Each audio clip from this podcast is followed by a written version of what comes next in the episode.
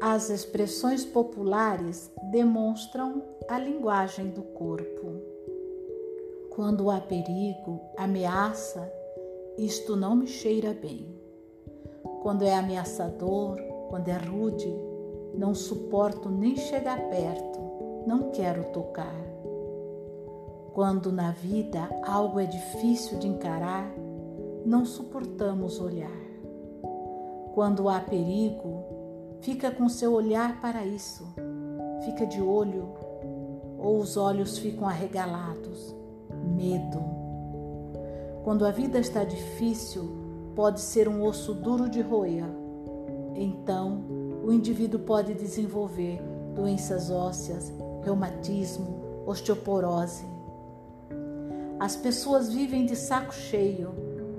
Observe o índice de doenças de próstata, mamas, útero, ovário. Coisas difíceis de engolir, as dores de garganta, de estômago. Arrastar-se na vida Observe quantas pessoas com problemas de locomoção, de realização. Todas essas expressões demonstram o saber dos sentidos.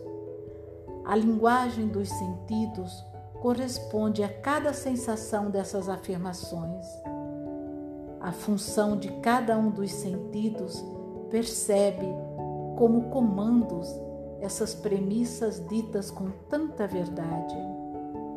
Se a vida é tão feia, é melhor não enxergar. Se as palavras são tão rudes, é melhor não escutar. Se não há perfumes, para que o olfato? Se a vida está sem tempero, se anda desgostoso da vida, por que o paladar? O organismo é nosso grande aliado o aliado que se comunica o tempo todo entre o abstrato e o concreto, o concreto e o abstrato. O nosso corpo é o lado visível da alma e a alma o aspecto invisível do corpo.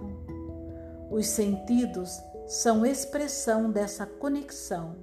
Se está tudo bem, sente-se bem. Se não está bem, eles falam.